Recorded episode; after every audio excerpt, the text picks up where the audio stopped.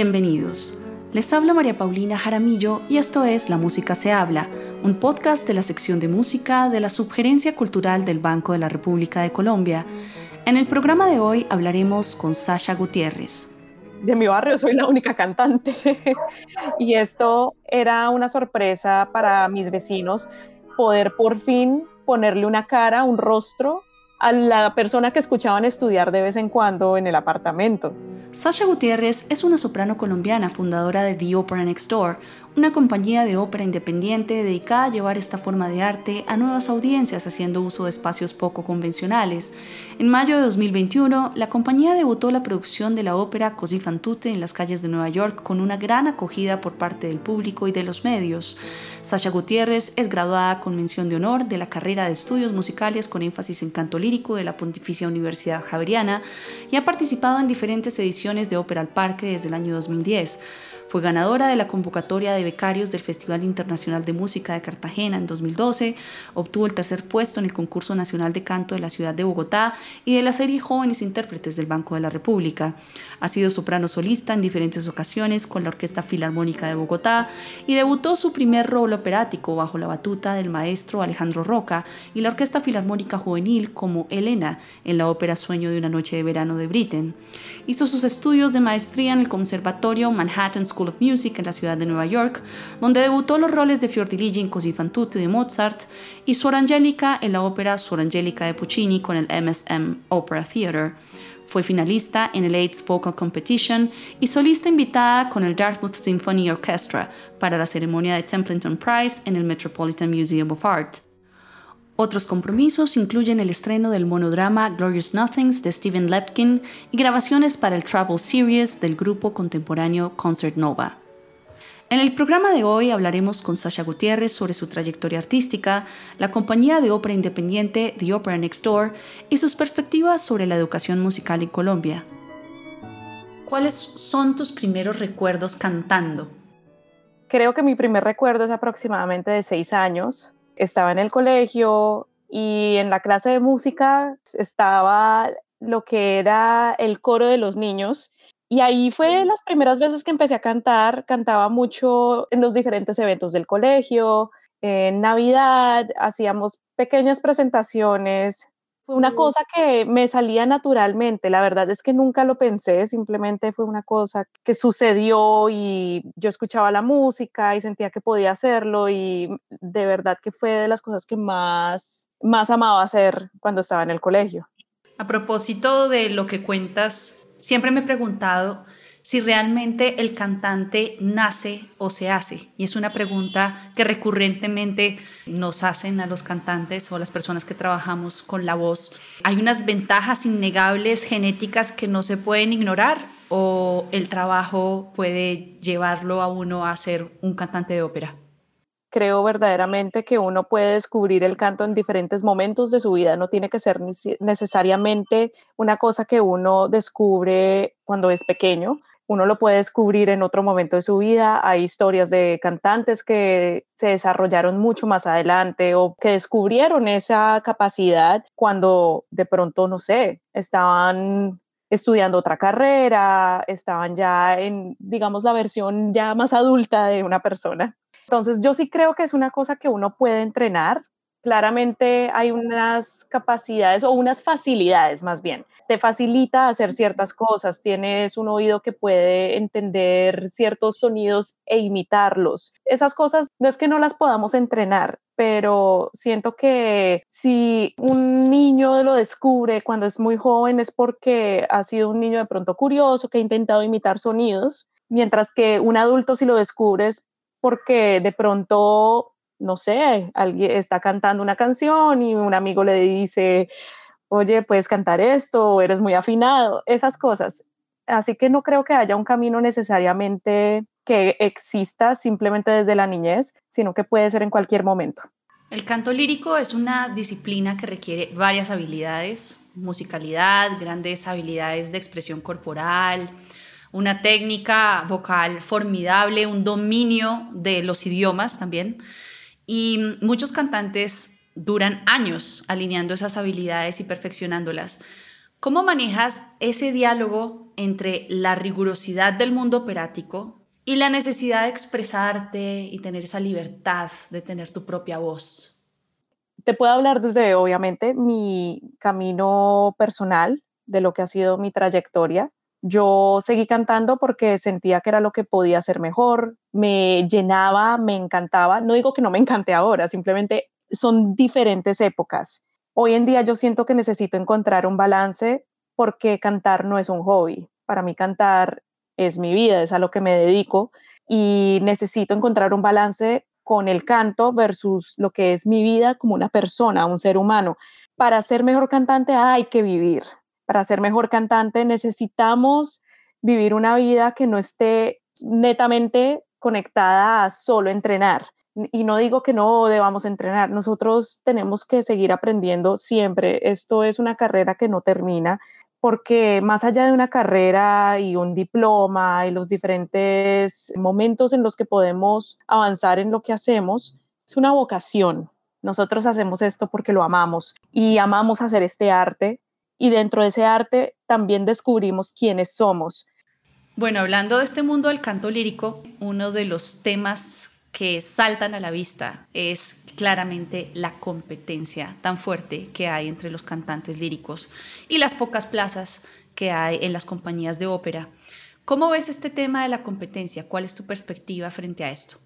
La competencia, podríamos decir, un mal necesario. Dependiendo de tu punto de vista, tú ves qué puedes hacer con una competencia. Cuando eres un intérprete, ¿qué estás buscando sacar de esta oportunidad? Yo te puedo decir que es un lugar donde uno aprende muchísimo de uno mismo como artista. Aprende que hay demasiadas personas afuera, o sea, afuera del mundo que conoces, que están en el mismo camino, luchando por el mismo sueño. Cuando haces competencias, te das cuenta que hay personas, aparte de, las que conoces, que aman lo que hacen, aman este arte y quieren lograr algo. ¿Qué sucede? En las competencias se abren un sinfín de oportunidades, pero no garantizan que vayas a tener la carrera que de pronto es lo que se piensa de un cantante lírico, que se dedica únicamente de pronto a, hacer tours por diferentes teatros, a cantar diferentes roles y se mueve de un teatro a otro y a eso se dedica y ya. No, no te garantiza esto, pero te abre las puertas a muchas oportunidades, a conocer agentes, a conocer personas que hacen casting en, casas de ópera, a conocer maestros. Y si eres afortunado de llegar a ganarte premios, te abre muchas puertas. Sin embargo, es muy competitivo y el canto se vuelve una cosa un poco de segundo plano. No digo que no sea importante, en realidad sí es lo más importante, pero también juega mucho qué personas te pueden ayudar en tu carrera. Es una red que, que te puede ayudar muchísimo, pero no es fácil navegarla y tienes que estar preparado para no dejarte de la industria. Sin embargo, es importante presentarse a las competencias sin importar si ganas, no ganas, porque esto te está creando a ti un aprendizaje que nunca vas a aprender en una universidad. La universidad te puede abrir muchas puertas, pero jamás te va a preparar para lo que es el mundo verdadero y estas cosas te lo dicen, pero hasta el momento en que no las vives, no las entiendes. El reto no solo está en lograr ocupar estas plazas de las grandes eh, compañías de ópera que mencionas, sino también lidiar con la crítica producto de la constante exposición. ¿Cómo ha sido tu experiencia con la crítica en particular? No importa qué tipo de arte hagas, si tú eres artista, en algún momento vas a recibir una crítica. No importa qué tan bueno sea tu trabajo o consideres tu trabajo, no importa que a todo el mundo le encante, siempre va a haber una persona mínimo, alguien no le va, no le va a gustar y es parte de ser artista. No debería ser algo que nos agobie porque no podemos gustarle a todo el mundo. Así que es algo con lo que tenemos que vivir y aceptar de la manera más madura que podamos. En una entrevista mencionas que la idea de seguir un camino tradicional en el canto lírico es decir, prepararse por años y hacer todo lo que estamos diciendo para finalmente ser contratado en una compañía de ópera, está un poco mandada a recoger. ¿Por qué en la actualidad este camino que se pintaba como la única alternativa para los jóvenes cantantes se desdibuja cada vez más? Primero que todo, el camino del cantante lírico no es lineal y jamás lo será hasta las personas que tienen más éxito dentro del canto lírico, los cantantes más famosos, jamás han tenido un recorrido lineal. La sociedad de hoy en día y cómo se está transformando el mundo, nosotros como artistas tenemos que hacer parte de esa sociedad, no podemos seguir viviendo en una misma tradición. Y no digo que tenga que ver con la música, sino cuál es el punto de nosotros en la sociedad. Yo creo que el artista tiene que tener algo que decir, algo que aportar. No podemos seguir siendo estos seres que simplemente viven como aislados de lo que está sucediendo alrededor nuestro. Y el camino tradicional del cantante, siento que era mucho eso. Tú eres artista y a eso te dedicas y es lo único que haces.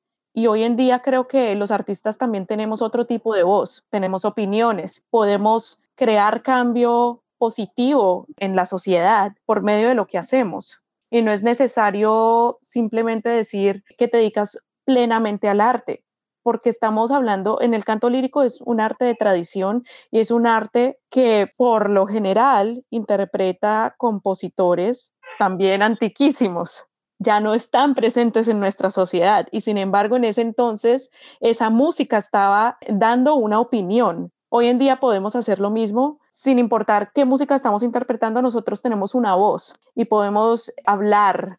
En mayo de 2021, la compañía de ópera independiente The Opera Next Door debutó con una producción de la ópera Così fan tutte en las calles de Nueva York con una gran acogida por parte del público y de los medios. ¿De dónde nació esta iniciativa? Esta iniciativa nació gracias a la pandemia esa es la, respuesta más sincera que puedo dar. Y es que ocurrió porque cerraron los teatros, porque no había trabajo y más allá de trabajo, no había motivaciones. Y no tener alguien que reciba el arte que hacemos nos creaba un tipo de bloqueo artístico. Pues por lo que he hablado con muchos compañeros, amigos, personas con las cuales hemos podido discutir cómo nos afectó la pandemia, era que sentíamos un bloqueo artístico para qué creábamos arte si no podíamos compartirla. Algo que creo verdaderamente es que nosotros hacemos arte, pero el arte no es arte al menos que alguien pueda recibirla. Si yo creo arte y estoy sola, puede ser algo para mí terapéutico o algo así, pero no, no es suficiente. Entonces, el proyecto de The Opera Next Door fue algo que sucedió porque no sabíamos qué iba a suceder con la industria.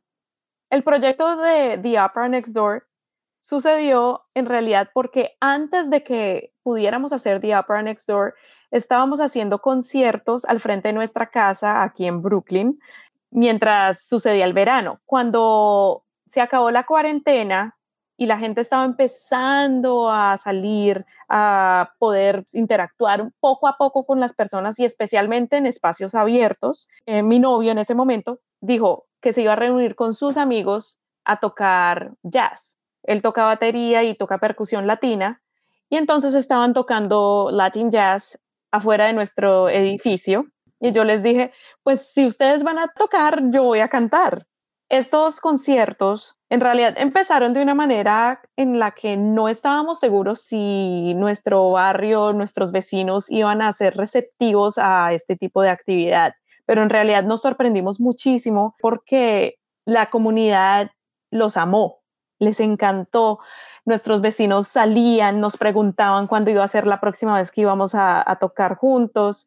Y en el caso particular mío, cuando yo salía a cantar, sucedía algo muy, muy interesante y era que Estoy hablando aquí de un contraste. Ellos tocaban Latin jazz. Imagínense eso. O sea, eso podía ser básicamente como si sonara una salsa y de repente salía yo cantando Mozart o Verdi y los vecinos jamás habían escuchado ninguna de estas áreas o ninguna de estas obras por una persona de pronto los habían escuchado en radio, en televisión, pero no habían tenido la oportunidad de escuchar a una persona haciéndolo en carne y hueso. Y ahí caí en cuenta de algo y es que lo que nosotros hacemos como cantantes líricos es más raro de lo que pensamos. El canto lírico no es un arte que se conozca a fondo por la sociedad general, al menos que sean personas que hagan esto o sean músicos entrenados, en realidad no lo comparten demasiado las personas que no se dedican a la música, lo cual era el caso en mi barrio. La verdad es que, pues sí, de mi barrio soy la única cantante y esto era una sorpresa para mis vecinos poder por fin ponerle una cara, un rostro a la persona que escuchaban estudiar de vez en cuando en el apartamento. Muchas personas se me acercaban, me decían, es la primera vez que escucho un cantante lírico, estoy impresionado, jamás pensé que una persona pudiera cantar así. Algún vecino se me acercó y me dijo, ¡Oh, tú cantas en el Met. Aún no. Pero fue de esas cosas como, wow, no puedo creer que al arte a la cual yo le he dedicado tantos, tantos años de mi vida, no sea un arte reconocida por las demás personas que no, no han tenido la oportunidad o la experiencia de vivirla. Y se nos olvida, yo siento que al cantante lírico, a nosotros, se nos olvida demasiado. Esto no es mainstream, esto no es un arte que se haga a menudo y que sea accesible a todo público. Ocurre de manera, en cierta forma, cerrada y solo para cierto tipo de gente. Al final del verano, uno de nuestros amigos se me acercó y me preguntó, Sasha, ¿no has considerado hacer una ópera completa aquí al frente de nuestra casa en lo que en inglés le dicen el stoop. El stoop son las escaleras de los edificios tradicionales que hay por todo Brooklyn y todo Manhattan. Entonces me preguntó, ¿no has pensado hacer una ópera completa en el stoop? Y la verdadera respuesta fue no, porque en realidad yo no tenía ninguna intención de hacer una ópera completa. Esto nació en realidad fue porque no teníamos nada más que hacer, no sabíamos si la industria iba a poder retomar como lo estaba haciendo antes por todas las restricciones de la pandemia, las audiciones eran todas virtuales, nada era garantizado. Y en ese momento decidí llamar a mis compañeros con los cuales había estudiado en la maestría y también llamé a varios colombianos que están residiendo en Estados Unidos y les comenté la idea. Y me sorprendí al ver que la mayoría de mis compañeros, lo primero fue decirme sí, porque todos estábamos en lo mismo, sin saber qué iba a suceder, no sabíamos si íbamos a poder conseguir algo para el próximo año y las audiciones simplemente no eran garantía. Fue en este momento cuando por fin logré tener el sí de varios de mis compañeros y logré saber que iba a tener apoyo junto a Felipe Hoyos, un compañero mío durante la carrera cuando yo estuve en la Javeriana, que se ha dedicado mucho a la producción.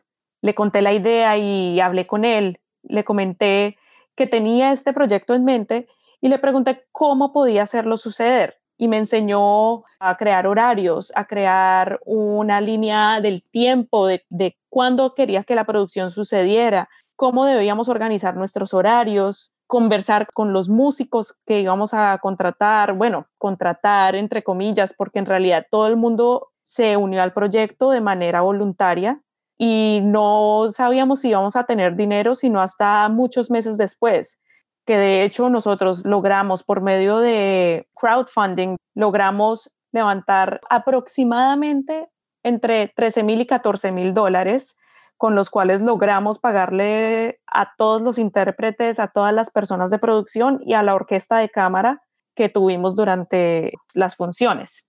Esto fue un proyecto de muchísimos meses de preparación porque, como saben, yo soy cantante lírica y aprendí a, hacer, a dedicarme a cantar. aprendí a, a estar preparada para un rol, pero jamás había hecho producción. Entonces, tomó muchos meses organizarnos, también porque no podíamos vernos, no podíamos eh, estar en persona y nos tocaba hacer muchas, muchos ensayos virtuales y luego de virtuales fueron híbridos y poco a poco el proyecto comenzó a moverse, comenzamos a ver que sí iba a suceder y ya llegó un punto en el cual cuando teníamos ya suficiente dinero recogido por medio de la campaña que decidimos incluir la orquesta. Fueron muchas cosas y fue gracias a la pandemia que The Opera Next Door existe. Uno de los propósitos de la compañía es llevar esta forma de arte a nuevas audiencias. ¿Cuáles fueron los retos principales que tuvieron que enfrentar como compañía para lograr que un público ajeno, como dices tú, que no es conocedor de este, de este género musical, se interesara por esta propuesta? Parte del proceso fue hablar con nuestros vecinos, hablar con la asociación de la cuadra y comentarles la idea. Y de hecho, la asociación, el presidente de la asociación no estaba convencido por nuestro proyecto. De hecho, nos preguntaba, ¿y cómo van a hacer eso? ¿Quién lo va a pagar? ¿Y están seguros que puede suceder, que no va a haber ningún tipo de conmoción en el barrio porque va a haber mucha gente? Él no estaba muy convencido y también decía como, ¿por qué ópera? Esta persona de la cual estoy hablando, el presidente, tendrá aproximadamente 50 y pico de años, jamás había visto una ópera. Él fue uno de los casos, ese fue uno de los retos, fue poder convencer a nuestros vecinos de apoyar el proyecto. Otro reto fue el hecho de que nosotros cerramos la calle durante dos días, durante lo que fue la función. No, no, no dos días completos, sino simplemente las horas que necesitábamos para que pudiéramos organizar todo lo de producción hacer la función y luego organizar todo lo que teníamos que organizar. Para poder cerrar las calles, nos tocó ir a la policía local a pedir todos los permisos necesarios para cerrar la calle de manera legal. Y todos estos permisos, de hecho, tuvimos varios problemas porque nunca íbamos varias veces a la policía local a preguntar con quién hablábamos directamente. Y al final de hablar por diferentes jefes de la policía, logramos dar con la persona indicada para este proyecto y logramos tener, de hecho, solo un permiso para cerrar la calle durante un solo día. Sin embargo, fue tan exitoso el primer día que la policía local, al ver la cantidad de personas que llegaron a ver la función, decidieron cerrar la calle para el segundo día, solo para evitar eh, cualquier tipo de peligro que se pudiera ocasionar para las personas y los ciudadanos que estaban presentes. Una cosa que impactó mucho fue el hecho de tener que comunicarnos con las personas que no tuvieran que ver con la producción en general. El hecho de que hablamos con la asociación de nuestra cuadra, que habláramos con la policía local, que tuviéramos en cuenta a nuestros vecinos, a los dueños de diferentes negocios alrededor de la cuadra donde sucedió todo, siento que ellos se sintieron parte de la producción, se sintieron parte del proceso y al vernos ensayar en locación, se dieron también cuenta del trabajo que hacemos nosotros tras bambalinas. No es el trabajo que normalmente mostramos. Nosotros mostramos un producto final a un público que no ha visto un proceso. Siento que para la comunidad eh, haber sido parte del proceso les dio un tipo de pertenencia que no ocurre en el teatro en general, al menos que hagas parte de alguno de los de los departamentos que hacen parte de la creación de una obra en un teatro, tú no vas a ver qué está pasando tras bambalinas. Y siento que ellos poder ver el proceso al frente de su casa o sí, o saber qué pues estaba sucediendo en su cuadra, les dio esa curiosidad de saber cómo, se, cómo sucede esto, cómo, cómo ocurre la magia. Estamos acostumbrados a mostrar solamente la magia, pero no cómo ocurre. Esto nos ayudó a atraer muchas audiencias que jamás se les hubiera ocurrido acercarse a ver una ópera, pero porque no habían tenido esa exposición a cómo sucede, qué es lo que está pasando. Eso me hace también recordar que una cosa que hicimos fue cambiar los subtítulos, tuvimos subtítulos durante las funciones, cambiamos todo lo que fue la traducción para que fuera una traducción moderna y que tuviera que ver con Brooklyn. Entonces, las referencias eran del tren, las referencias eran de los negocios que habían cerca. también hicimos referencia a diferentes artistas pop del momento. Ahí pusimos a J-Lo, pusimos a Rihanna, hacían parte de nuestra traducción y siento que para lo que era el público moderno, eso fue increíble. Hicimos referencia a Tinder. Estas cosas que no suceden en la ópera tradicional, pues porque eso no es lo que dice el libreto, pero pensemos que en ese entonces el libreto de pronto era también moderno para aquella audiencia de 1700. Entonces, siento que para poder mantener la ópera viva con estas nuevas audiencias, es importante también tomar el paso y la decisión de decir, ¿saben qué? Sí tenemos que respetar el arte, pero también queremos mantenerla viva. ¿Y cuáles son los pequeños sacrificios que hay que hacer? traigamos la ópera a un ambiente más moderno, traigamos la ópera a un lugar donde no se sienta distante, sino que haga parte del día a día, que haga parte de la comunidad y que haga parte de las personas que no están cercanas a este arte eh, a diario, sino que es ocasional.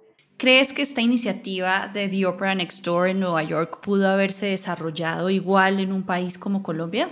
¿Has escuchado la canción de New York, New York? Sí, por supuesto. Frank Sinatra, clásica, emblemática de esta ciudad. La canción dice, If you can make it there, you can make it anywhere. Me causa muchas gracias porque siento que este proyecto, si lo hubiéramos hecho en Colombia, no hubiera tenido el impacto que ha tenido y que tampoco hubiera sido tan sencillo, teniendo en cuenta que en Colombia necesitamos otro tipo de herramientas para lograr esto. No porque la sociedad no lo vaya a aceptar, pero necesitamos tomar muchos más pasos antes de poder crear un proyecto como este y que sea exitoso. Bueno, también es que como ocurrió acá, no hubiera sido sencillo en un año normal. Hay que tener en cuenta que era una situación extraordinaria a la cual no estábamos acostumbrados y obviamente eh, hicimos lo mejor que pudimos con lo que teníamos un proyecto de estos con la financiación adecuada podría ser increíble, pero no es necesario. Podemos crear algo igualmente mágico sin necesariamente tener una financiación extrema. Y eso fue algo que aprendimos durante este proyecto, es que podemos de verdad acercar a mucha más audiencia sin importar si no tenemos la grandeza que puede ofrecer un teatro. Y no digo que tenga nada malo, es más, eso es una magia que el teatro únicamente te lo puede ofrecer, o sea, solo el teatro te puede ofrecer esa magia, pero nuestro rol no es necesariamente crear esa, ese tipo de grandeza, sino acercar esa, eh, esas audiencias para que tengan esa curiosidad de de pronto algún día decir, ¿saben qué?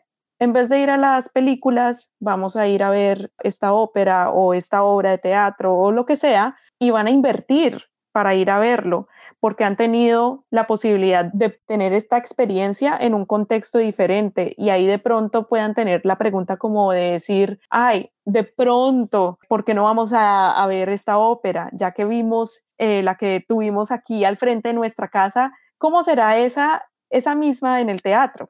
Entonces creo que sí es algo que puede suceder en Colombia y de hecho me encantaría poder tener el honor de hacer parte de ese proyecto en el futuro porque creo que Colombia lo merece, lo necesita y que por medio de este arte podemos cambiar y aportar muchas cosas positivas a la sociedad colombiana.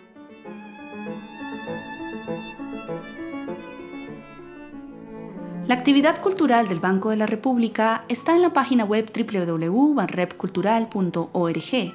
Síganos en Facebook como Sala de Conciertos Luis Ángel Arango y en Instagram, Twitter y YouTube como Banrep Cultural. La Música se habla es una producción de la sección de música de la Subgerencia Cultural del Banco de la República de Colombia. La música de este podcast es parte del trío Opus 32 de la compositora colombiana Amparo Ángel, interpretado por el Swiss Piano Trio, grabación que hace parte del disco Compositores de Nuestro Tiempo Volumen 2, editado y publicado por el Banco de la República. Mi nombre es María Paulina Jaramillo. Hasta una próxima ocasión.